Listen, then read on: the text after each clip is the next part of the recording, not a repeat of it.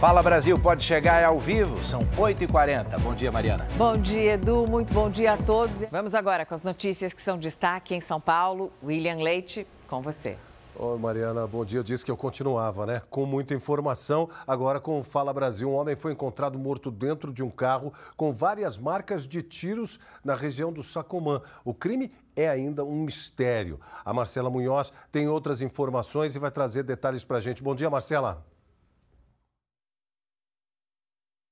Pois é, William, a gente teve que achar aqui uma cobertura, né, se abrigar, porque a chuva chegou bastante forte. A gente percebe também que a chuva atrapalha um pouco o trabalho da perícia, mas mesmo assim os policiais continuam fazendo o trabalho, mesmo embaixo de água. Olha só, a gente percebe que dois deles estão ali, um policial civil junto com o outro da polícia científica, passando as últimas informações. E o que a gente conseguiu levantar de informação nesse meio tempo é de que a vítima já foi identificada identificada. Era um vendedor de cigarro contrabandeado e há dois meses ele sofreu uma tentativa de homicídio bem parecida com essa. Sofreu um ataque a tiros também, só que na ocasião ele sobreviveu. Desta vez, como que foi que tudo isso aconteceu? Era por volta das 4 horas da manhã, ele estava saindo de casa para ir trabalhar. A casa dele, inclusive, fica nessa mesma rua onde o carro parou, quando de repente um outro veículo fechou o motorista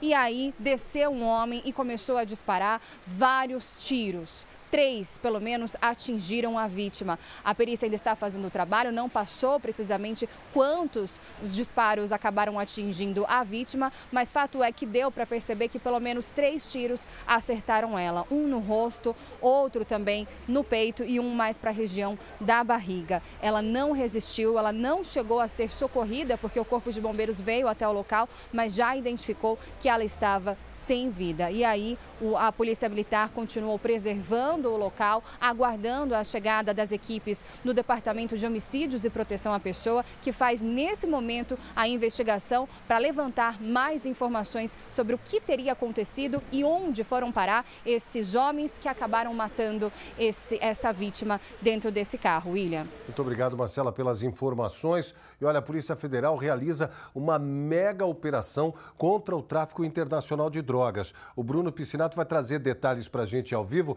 Quantas pessoas foram presas ou foram levadas para a Polícia Federal até agora, hein, Bruno? Vamos lá, William. Bom dia para você. Olha, um traficante foi preso em flagrante. Ele já está aqui na delegacia da Polícia Federal e outras 33 pessoas, sim, 33 pessoas que eram aliciadas. Essas pessoas são conhecidas, né, popularmente como mulas, né, responsáveis por levar droga para outros países. Por isso, o criminoso, né, o traficante foi preso por tráfico internacional. Eles estavam numa residência na Vila Sônia, zona oeste da cidade de São Paulo. Quando a polícia militar chegou, lá dentro encontrou pasta base de cocaína e também 600 porções cápsulas que essas pessoas, né, as mulas, elas iriam transportar dentro do próprio corpo, William. Eles foram trazidos aqui para a Polícia Federal, prestaram depoimento, essas 33 pessoas, e foram liberados. De acordo com a polícia, eles recebiam em torno de 15 a 20 mil reais para levar a droga para a Europa, William. Muito obrigado, Bruno, pelas informações. Bruno Piscinato com a gente ao vivo. Tem mais notícias. Hein? São Paulo é uma cidade tão grande que a gente vê de tudo. Tá duvidando? Então dá uma olhada nessas imagens. Dá uma olhada. Um homem resolveu ficar parado no meio de uma das mais movimentadas avenidas da capital. Estou falando da 23 de maio, corredor norte-sul. A Beatriz Casadei vai trazer detalhes para a gente. É tão grande a cidade que a gente se depara com essas imagens. Por pouco não terminou mal essa história, né, Beatriz? Bom dia. Com certeza, William. Bom dia para você também, até porque a 23 de maio tem um trânsito intenso, viu? Esse homem ficou um bom tempo aqui nesse trecho, sobre uma das faixas que separa as pistas da 23 de maio, o corredor que liga a norte e sul da cidade, no sentido Interlagos. Ele chegou a sentar na pista, andou de um lado para o outro, atrapalhou o trânsito, assustou os motoristas, até que um motorista, que diga-se de, de passagem bastante corajoso, estava passando, ele desceu do carro carro, retirou o rapaz da via e parece que ainda deu uma bronca nele. Logo em seguida chegou um carro da CET.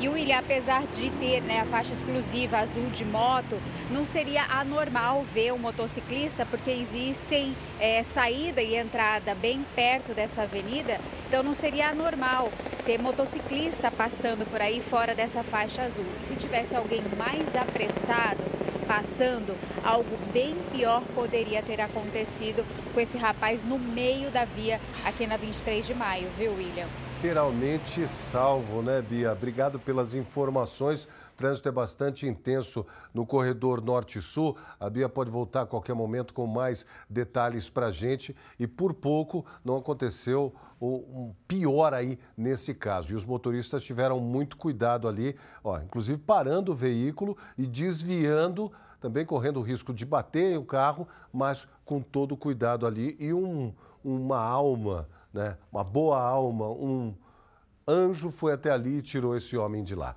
Um carregamento de telas de celulares avaliada em 2 milhões de reais foi roubado do terminal de cargas do Aeroporto Internacional de Guarulhos, em São Paulo. Nove criminosos renderam os vigilantes, roubaram o um caminhão e sequestraram a segurança do aeroporto. Ele foi feito refém e libertado horas depois. Os assaltantes, em fuga, abandonaram o veículo na rodovia Fernão Dias, que liga São Paulo a Belo Horizonte. Ainda segundo a Polícia Rodoviária Federal, a carga do caminhão veio da China e tinha como destino o aeroporto de Curitiba, onde seria fiscalizada pela Receita Federal. A investigação segue. A gente também segue com mais notícias. Daqui a pouco eu volto aqui no Fala Brasil. Edu Ribeiro e também a nossa querida apresentadora. Esse calorão intenso e os temporais têm causado transtornos à população também com aumento de preços, hein? Preços de alguns alimentos você vai perceber aí na sua cozinha. Os mais afetados são as hortaliças, as verduras, os legumes e alguns tipos de frutas. Também, né? Dependendo do produto, o valor chegou quase a dobrar. Se você ainda não foi ao supermercado, não se preocupe. O Fala Brasil foi a campo e mostra a partir de agora quais são os alimentos que ficaram mais caros. Nos dias de calor, Dona Bernadette gosta de preparar uma salada fresca. A receita é bem simples: alface, rúcula, tomate e um pouco de sal. Mas essa salada, que ela não abre mão, ficou mais cara. O vilão do prato está aqui. É a alface, que teve um aumento de 28% no preço recentemente. Dona Bernadette costumava gastar na feira cerca de 150 reais por semana. Agora precisa desembolsar pelo menos 200. Toda semana parece que aumenta, você traz menos, né? Às vezes chega a trazer menos e vai ver o preço. Quando chega na hora de passar no caixa, você vê que, ué, trouxe menos coisa e aumentou. Não é apenas ela que sofre com os aumentos no preço das frutas e hortaliças. Viemos até este sacolão em São Paulo para fazer compras junto com os clientes. Muitos alimentos estão com tendência de alta nos preços, mas quais estão sendo considerados mais caros pelos consumidores? Bom, vamos lá, que está quase na hora de preparar o almoço. Começamos por uma das frutas mais vendidas. Aqui o quilo da banana maçã está quase 10 reais. Bem diferente do que a Edna costumava pagar algumas semanas atrás. Eu pagava 6 e agora está quase 10 o, o quilo, né? Vai levar banana mesmo assim? Eu tenho que levar para ela, que ela precisa, né? Tomar um suco de maracujá é bom para relaxar, não é mesmo? Mas e quando o próprio preço do maracujá azedo tira a calma da clientela? Olha só, o quilo está a 15 reais. Era bom porque o maracujá dá um tira o estresse, né? Mas esse preço deixa mais estressado. Né? Bastante. Né? Não, não vou levar. Mas o que mais chamou a atenção foi a cebola. Aqui o quilo da Nacional, que é a mais procurada, está R$ 7,98.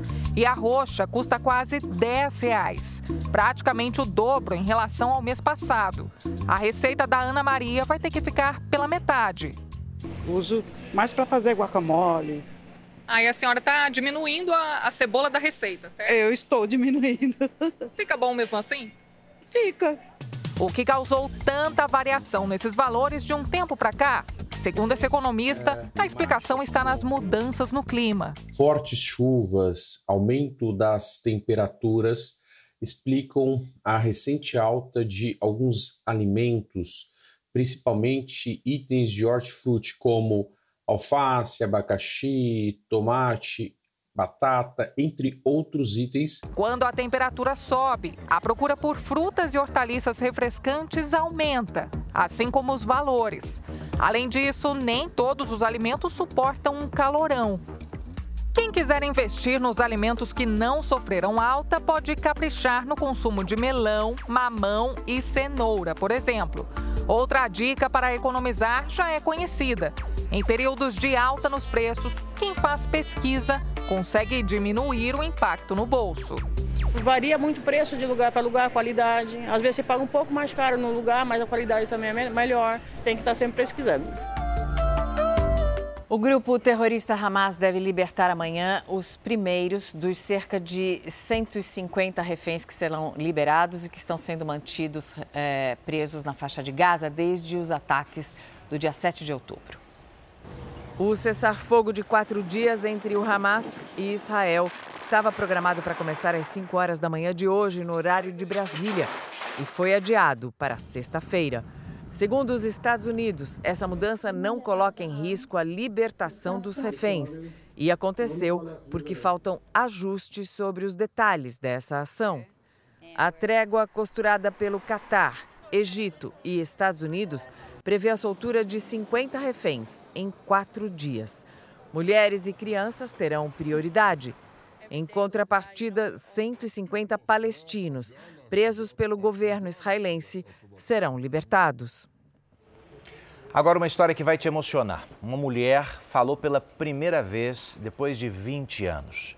Quero que você tente imaginar como é que reagiram os filhos dessa mulher ao ouvir a voz da mãe pela primeira vez. Vamos até Lisboa, sede da Record Europa, com Ana Paula Gomes. Ana Paula, bom dia.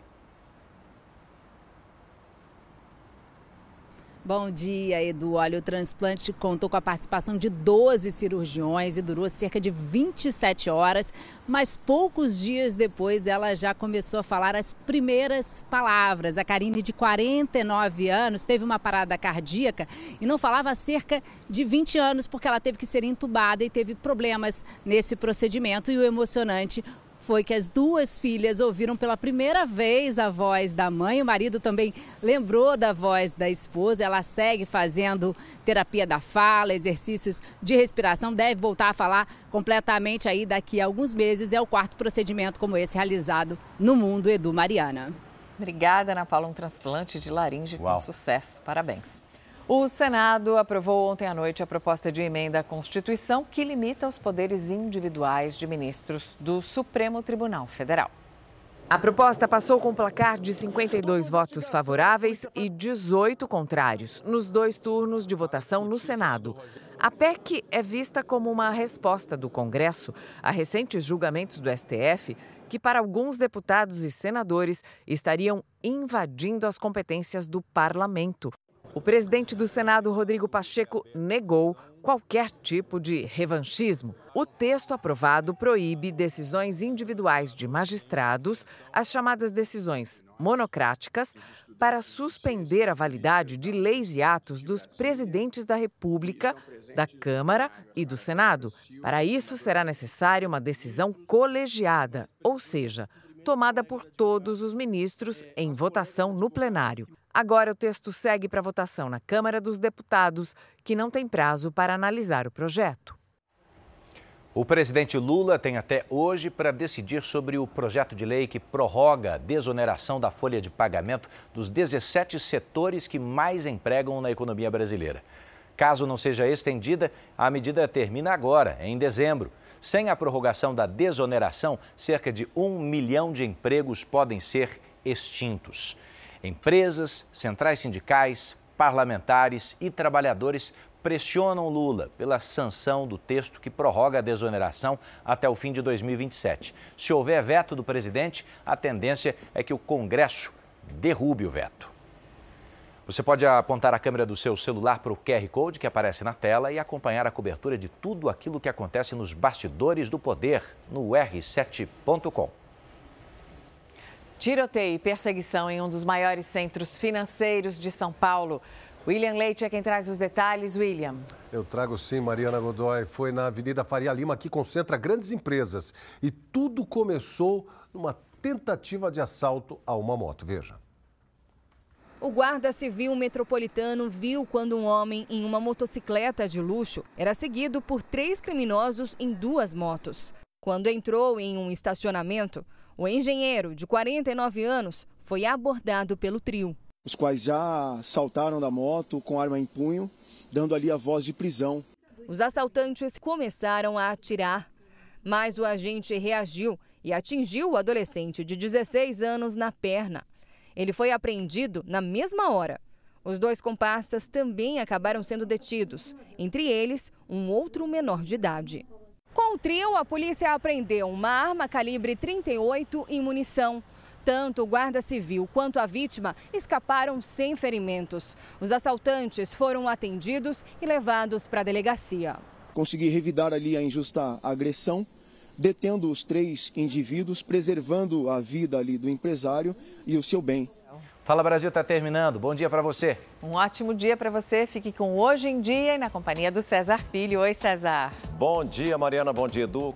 Um beijo enorme para vocês. Uma véspera de sexta abençoada. Obrigado pela companhia até agora e até amanhã, se Deus quiser. Até.